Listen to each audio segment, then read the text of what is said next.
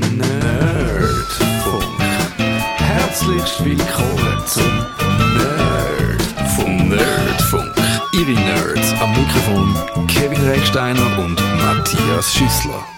Da ist der Nerdfunk von der Woche 11 und wir haben gefunden, jetzt müssen wir wieder mal ein technisches Thema machen, nicht philosophieren, nicht einfach ranten, weil uns gerade irgendetwas über die Leber gelaufen ist. Nein, jetzt wieder mal handfeste Informationen, die euch das Leben leichter machen. Und heute ist es euer fotografisches Leben, das wir leichter machen wollen. Kevin, es geht um Fotoverwaltung, das Fotoarchiv, nicht einfach alles nur in einen Ordner rühren, was man so aufnimmt, als im Computer oder auf dem Handy vergammeln lassen, sondern so ablegen, dass man es wieder findet. Das ist das Ziel von einer Fotoverwaltung. Siehst du das auch so? Das sehe ich so. Wobei ich auch muss sagen, es gelingt mir also nicht immer. Es gelingt mir meistens. Was hast denn du für Ansprüche äh, an dein Fotoarchiv? Was muss das so können? Also, ich, ich habe einerseits ist es für mich so, okay, ich, ich möchte das nach Datum sortiert haben, ich funktioniere nach Datum, das ist wichtig. Andererseits aber auch, dass ich es halt irgendwie schnell finde, also so mit Stichwörtern und so, das wäre cool, aber ich habe irgendwann das Problem bekommen, dass ich so viel Fotos mache, dass ich das wie über mehrere Festplatten haben müssen verteilen und dann weiß ich halt dann gleich nicht mehr, ja, ist das jetzt 2010 oder 2011 und dann muss ich alles durchschauen. Also, es ist ein bisschen tricky geworden, das ist so. Das tönt tatsächlich so. Äh, wie viele Fotos, dass wir uns das können vorstellen können, wie viele Bilder sind denn in deinem Archiv so ungefähr um? Ich habe keine Ahnung, ich fotografiere aktiv seit, also aktiv, digital wirklich viel seit 2008. Ja. Und dann habe ich mindestens zwei Festplatten pro Jahr, wahrscheinlich am Anfang. Was sind das gewesen? 500 Gigabyte. Und jetzt lange mir 2 Terabyte schon nicht mehr für ein halbes Jahr.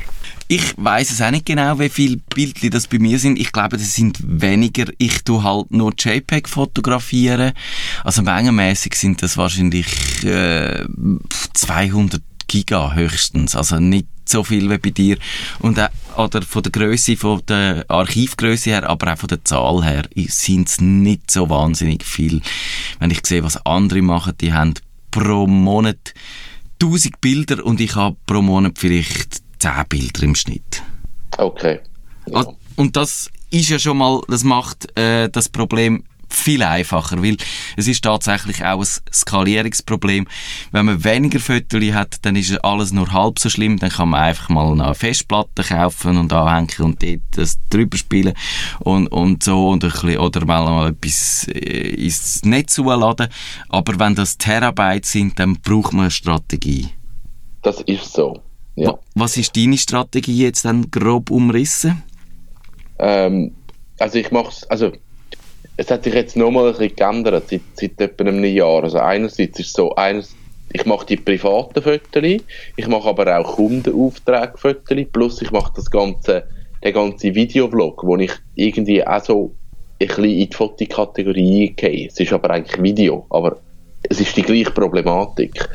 Und ich habe jetzt wirklich angefangen aufteilen, dass ich gesagt habe, okay, es gibt eine Festplatte mit privaten Sachen, es gibt eine Festplatte mit Kundensachen und es gibt eine Festplatte mit Videos. Bei den Videos kann ich es nach Episoden sortieren, das funktioniert und sonst ist bei mir wirklich einfach Datumsformat und dann hinten dran Stichwörter, also welcher Kunde, welches Projekt oder im privaten Jahr, wo bin ich gewesen und was habe ich gemacht oder so. Also, dass ich so irgendwie eine, eine grobe Struktur habe. Das heißt, du machst das von Hand, du kopierst die Daten ja. in eine Ordnerstruktur, ja. du hast keine Software, wo das für dich macht und du hast auf gar keinen Fall einfach einen Webdienst, wo du das urlatsch und äh, dann nicht mehr auf deiner Festplatte hast.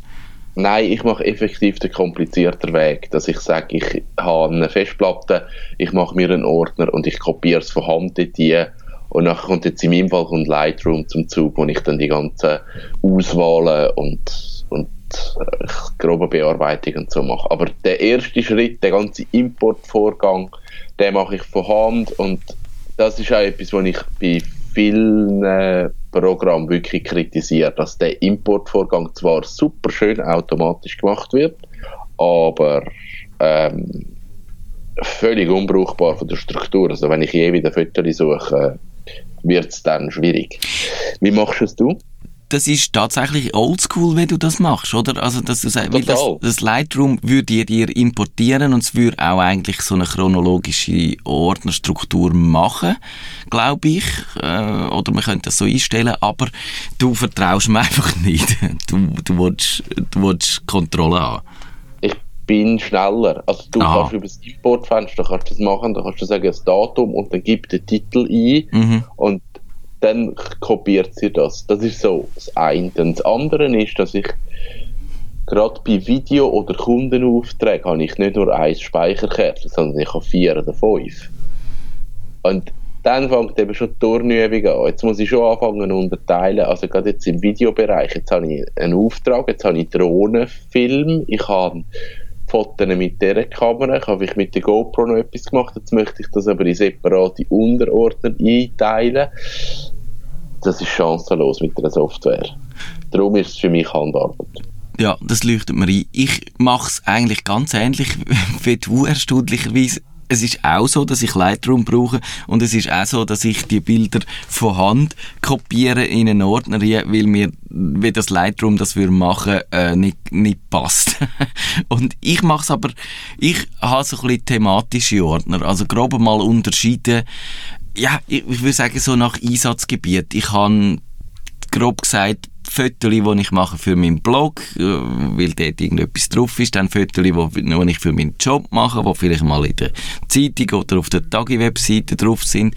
Dann habe ich natürlich private Fotos, familienmäßig und da gibt es auch nochmal ja. so eine Unterteilung, so nach Ferien, nach dem Trip dort an, so nach allgemeinen Fotos, äh, in und ums Haus herum und Familienfester ja. und, und so.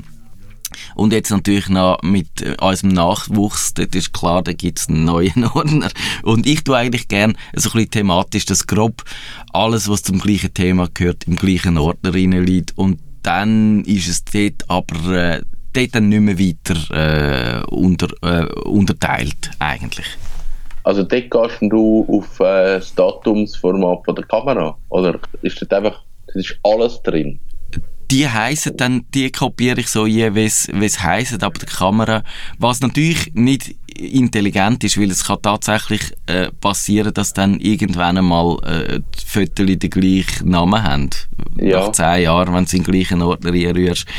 Das äh, ist tatsächlich ein bisschen doof. Also ich habe meine Kamera so eingestellt, dass sie die Nummern fortlaufend äh, macht.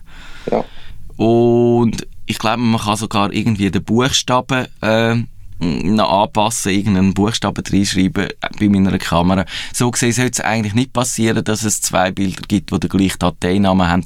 Und wenn man das richtig macht, dann hättest du quasi, wer die Nummern, wenn eine kontinuierliche, äh, äh, ja, so eine, wie eine Seriennummer ja. von ja. allen meinen Fotos. Und, und, im Idealfall, wenn ich nie ein Foto würde löschen würde, ich diese Nummer ansehen, wie viele Fotos dass ich mit dieser Kamera gemacht habe.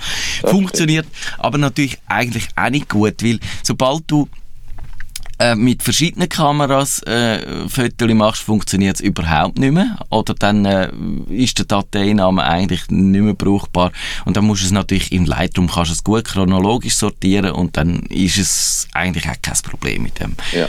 Dateinamen. Außerdem musst du schauen, dass nicht aus Versehen Bilder den gleichen Dateinamen haben, wo aber unterschiedliche Sachen drin sind, sonst, äh, ja, sonst kommst du Probleme über. Ja, ja.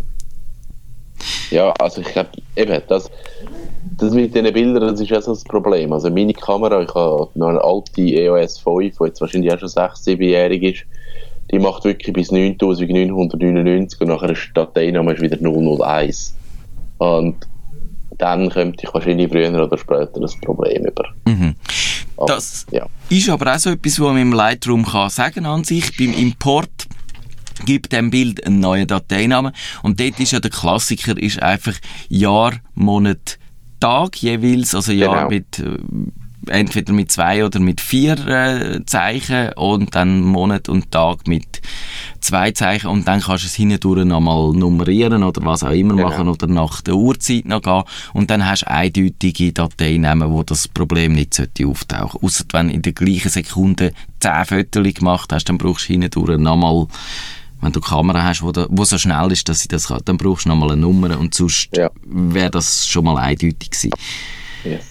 Was machst du dann, wenn du es importiert hast? Machst du dann etwas mit ihnen? Tust du es bearbeiten? Tust du es sortieren? Tust du löschen Fotos, die dir nicht gefallen? Oder wie gehst du dann weiter vor? Ich tue nachher die Lightroom importieren und mache dort eigentlich die Auswahl. Ich, einfach schnell, ich mache schnell Auswahl und tue dann die bearbeiten. Ich lade ich sage 99% der Fotos lösche ich nicht. Also mhm. auch die, die ich nicht brauche, lösche ich in dem Moment nicht, weil ich bin schon ein paar Mal froh gewesen, darum, dass halt irgendeine Situation gab, wo dann jemand gefunden hat, ja, hättest du nicht gleich noch ein Foto von dem und dem, oder wo man das und das sieht, wo ich persönlich finde, okay, ist jetzt ein Foto, wo ich gar nichts finde, aber der Kunde findet dann vielleicht gleich, okay, das brauche ich jetzt. Darum habe ich mir angewöhnt, eigentlich die Fotos nicht löschen. Ist Irrsinn ist mir bewusst, gerade bei so vielen Fotos, dass man eigentlich dann eine Selektion machen und sollte löschen, aber ja, ich mache es nicht. Ich mache das eigentlich auch meistens nicht, außer wenn wirklich technisch so schlecht sind, dass man nichts damit anfangen kann. Aber häufig sind ja Fotos, fotografiere ich nicht jetzt mit dem ästhetischen Ziel, also dass ich ein Fotograf wäre, wo Bilder macht, wo sich verkaufen müssen, wo müssen gut sein, wo müssen schön sein, wo müssen technisch überzeugen, sondern ich fotografiere zur Dokumentation von meinem Leben, ja. von Ferien, von äh, ja, Familienfester so und dann kann auch ein technisch nicht so tolles Bild äh, doch irgendeine Aussage haben, einen Wert haben und darum finde ich, kann man die behalten, außer wenn es natürlich wirklich einfach so nichtssagend ist, dann, dann kann man es schon wegschmeißen. Ja, also wenn ich jetzt äh, das Foto mache und äh, die Kamera, äh, die Linsendeckel sind oder das genau. lösche ich jetzt wahrscheinlich auch. so ist es. Und ja, und dann liegen die dort auf deiner Festplatte und äh, ja, warten darauf, dass du, dass du irgendwann mal wieder über sie stürchelst. Ja. Ich habe mir angewöhnt, von vielen Bildern, wo ich dann, äh, also eben, ich mache das auch so, ich importiere es, sortiere es aus, was wirklich schlimm ist, lösche ich raus, ich äh, markiere es, die wirklich tolle Bilder oder wo man sagen, die sind, äh, die könnte man zum Beispiel der Familie zeigen oder jemandem vorführen oder die markieren. Es gibt ja auch im Lightroom schön die Möglichkeit, so Farbmarkierungen zu machen.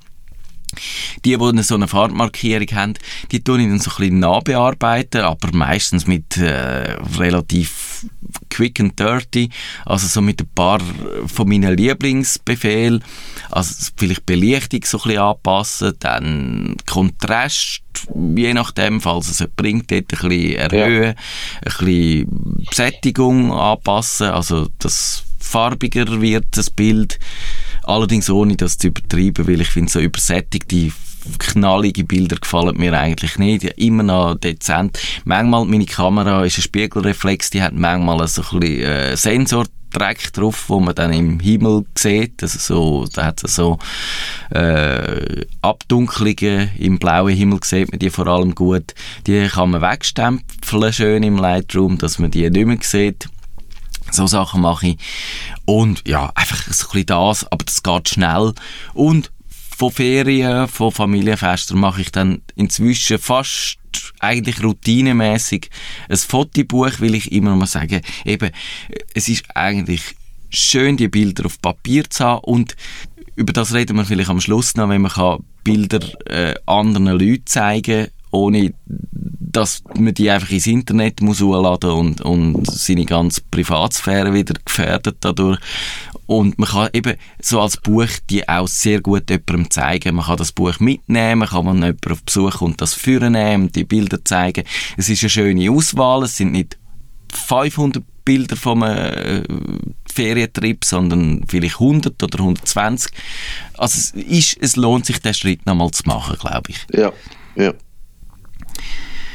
Machst du sonst noch Sachen in deiner Bildverarbeitung oder Verwaltung rein? Nein, eigentlich nicht. Ich habe mir gerade überlegt, früher habe ich noch Stichwörter gesetzt Genau. für Bilder. Das mache ich aber nicht mehr. Also ich habe irgendwo aufgehört mit dem. Und Lightroom hat, glaube ich, auch Gesichtserkennung, und ich habe auch ausgeschaltet. Nein, ich, ich schalte wirklich alles aus. Ich habe mein Projekt, das mache ich auf, schaue Bilder durch und dann wechsle ich die Bearbeitung ein. Das ist es. Du bearbeitest dann mehr im Photoshop rein. auch nicht mehr. Also, nein. Also ich mache sehr viele Sachen mittlerweile im Lightroom Mhm. und nutze das Photoshop wirklich nur noch, wenn ich, wenn ich dann wirklich ausarbeite. Also ich mache es oft so, dass ich ähm, also Entwürfe oder so mache ich eigentlich nur in Lightroom, wo ich dann den Kunden schicke oder so. Oder auch für mich, wenn ich merke, das ist im Lightroom fast einfacher als im Photoshop und dann mache ich eigentlich mehr dort als dann, ja. Da muss man vielleicht etwas Grundsätzliches erklären dazu, dass Lightroom macht äh, nicht destruktive Bildbearbeitung. Tönt jetzt irgendwie ein bisschen äh, nach Irrsinn, auf den, wenn man das so hört und nicht mit dem Begriff auch kann fangen will.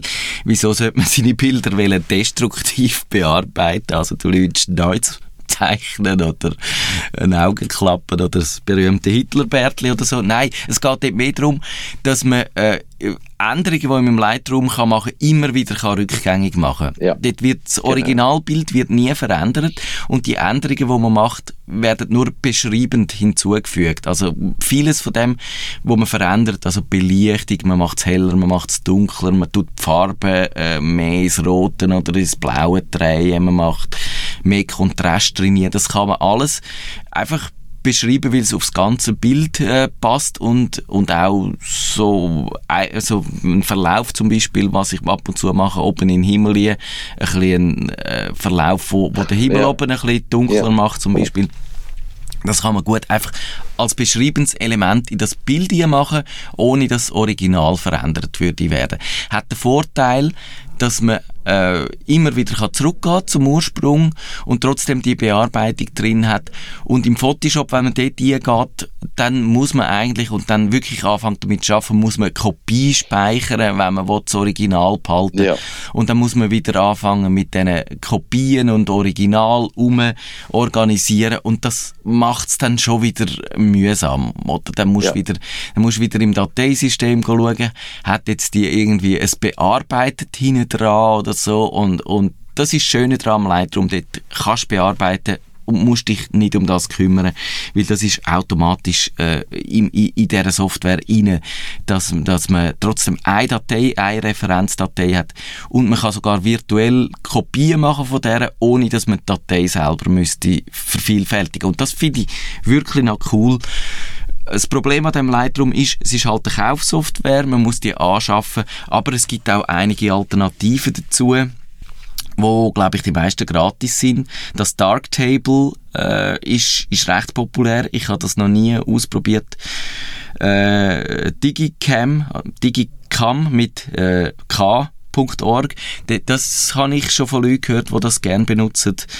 Und dann gibt's, wenn man in RAW fotografiert, noch das RAW Therapy, wo, glaube ich, auch noch einen guten Ruf hat. Aber wie gesagt, ich kenne die alle nicht Ja. so gut und darum kann ich äh, nicht weiter über die jetzt referieren. Aber ich glaube, gerade so das Darktable ist eigentlich die Idee, ein offenes Lightroom zu fabrizieren für Leute, die nicht die Adobe-Software kaufen wollen. Ja. Hast du das mal ausprobiert? Nein, ich habe es nie getestet. Eben, ist das Gleiche. Ich habe irgendwie Lightroom zur Verfügung und dann ich teste gar nichts mehr anderes. Genau. Das ist auch ein mein Problem in dem Moment. Es wäre spannend, die mal anzuschauen, aber man wird dann faul und so, wenn man mal, wenn man mal sich auf etwas äh, festgelegt hat. Machst du sonst noch das mit diesen Verschlagwortung? Habe ich spannend gefunden. Das habe ich auch lang gemacht. Und ich habe phasenweise einen riesen Aufwand betrieben, wo man heute muss sagen, ist wahrscheinlich Zeitverschwendung gewesen. ähm, ich weiß nicht, ob es Zeitverschwendung ist. Ich glaube, es ist auch wieder, wenn du, wenn du jetzt die Stichwörter könntest zentral sortieren und du machst ein Fotoarchiv und du brauchst, du bist Bildbearbeiter und suchst einfach alle Bilder von Bäumen, weil du irgendeine Sequenz oder eben einen Einzelteil von so einem Bild brauchst, dann macht das Sinn. Mhm. Aber ich habe für mich habe ich zu wenig Vorteile gefunden. das eben, ich habe das, ich das genau aus dieser Überlegung heraus gemacht, weil ich gedacht habe, wenn ich mal ein Bild suche mit dem und dem drauf, gebe ich einfach, oder irgendein allgemeines Stichwort. Und eben, wenn du mal mit anfängst, dann fängst du daran überlegen, ja, äh, wie, wie mache ich denn das, wenn ich jetzt ein Haus äh, auf dem Bild habe, schreibe ich dann einfach ein Haus oder spezifiziere ich das noch? Also schreibe ich dann irgendwie, was weiß ich was, ein Einfamilienhaus oder ein Bürogebäude oder ein Kielen oder ein Fußballstadion? Oder, oder fange ich dann noch an mit Über- und Unterkategorien schaffen, weil eben kannst du sagen, wenn du einen Baum hast, dann willst du ja vielleicht können, vielleicht brauchst du mal einfach ein Bild von einem Baum, aber vielleicht brauchst du mal ein Bild von einem Nussbaum oder vielleicht brauchst du mal ein Bild von einem verzausten Baum oder vielleicht brauchst du ein Bild wo, von einem blühenden Baum und, und dann kannst, eben, du kannst es in, vom Tausendsten ins Hunderttausendste treiben und es ist ein riesen Aufwand und ich habe dann das mal gefunden, eigentlich wäre das cool, das so zu haben und habe dann ein bisschen Zeit da investiert drin und dann ist irgendwann einmal äh, vor zwei, drei Jahren habe ich dann so eine App getestet glaube ich, bei Flickr oder was auch immer, wo dann automatisch angefangen hat, die Bilder zu analysieren und dann hast du können, äh, bei diesen Bildern, die bei Flickr gelegen sind, Baum eingeben und dann zack sind alle ja. Bilder gekommen mit Bäumen drauf, ohne dass das irgendeiner hätte müssen verschlagworten Und darum, dort ist es bei mir der Moment gewesen, wo ich gefunden habe, oh Scheiße, ich hätte mir das eigentlich können sparen mit, mit diesen manuell ja. Tags zuordnen, weil jetzt kann das Software automatisch und man muss ja. das nicht mehr machen von Hand. Genau. Machst du zum Beispiel auch ähm, eine Geolokalisierung? Also tust Nein. du nicht? Äh, äh. Also habe ich jetzt auch nicht so. Ich weiß nicht warum. Ich habe das phasenweise gemacht, äh, vor allem mit äh, meinen, auf meinen Reisen. Wenn ich auf, de, auf Reisen fotografiert habe, habe ich noch so einen kleinen Logger dabei gehabt, wo dann so Geotracks aufgenommen hat. Und dann habe ich, das kann man auch im Lightroom machen, kannst die Geotracks einziehen. Und kannst dann äh, anhand vom Aufnahmedatum dann das abgleichen damit. Also dann geht er schauen im Geotrack, sieht, dann ist das Foto aufgenommen worden, dann bist du, äh, hat der Geotrack äh, oder der Logger die Position registriert, kann das zusammenbinden. Und dann nachher siehst du schön auf einer Karte, wo du bist und kannst sogar äh, äh, eben einerseits deine Fotos auf dieser Karte verorten und andererseits anhand von der Fotos dann auch wieder deine Reiseroute genau äh, rekonstruieren. Und das ist eigentlich, finde ich noch cool, weil ich also Fotos aus den 90er Jahren, wo ich in den USA bin, wo ich mal digitalisiert habe, aber dort hast du natürlich null Informationen und ich habe kein Tagebuch geführt und ich habe zum Teil keine Ahnung mehr, wann das genau war, äh, wo das war und zum Teil nicht einmal, wer, wer auf diesen Fotos eigentlich drauf ist. Und dann muss ich sagen, irgendwie, ja, äh, das hat natürlich auch mit meinem, äh, mit meinem stark schnell nachlassenden Gedächtnis zu. Und dann finde ich irgendwie, also offenbar hat mir da die Situation etwas bedeutet, dass ich ein Foto gemacht habe, aber ich weiß nicht mehr äh, genau, was, wie und warum. Und, und das ist auch so ein bisschen eine, äh, vielleicht eine Überreaktion bei mir, äh, dann auf, auf, auf das Erlebnis, dass ich angefangen habe, das dann fast ein bisschen neurotisch alles schreiben, was man, was man könnte machen dazu. Ich habe dann auch zum Teil schön Bildlegende geschrieben, dass wenn man dann beim Picasa die, ich habe lange Zeit bei dem Picasa dient von Google, wo es dann noch gegeben hat, dann die Bilder auch also so eine öffentliche äh, Auswahl gemacht, äh, Auswahl an Bildern, wo man gesagt hat, die kannst du öffentlich äh, zur Verfügung stellen oder öffentlich machen. Und dann dort gefunden, es ist schön, wenn man Bildlegenden hat, die noch erfasst und so, aber es ist, äh, es wirst nicht fertig, wenn du das so machst.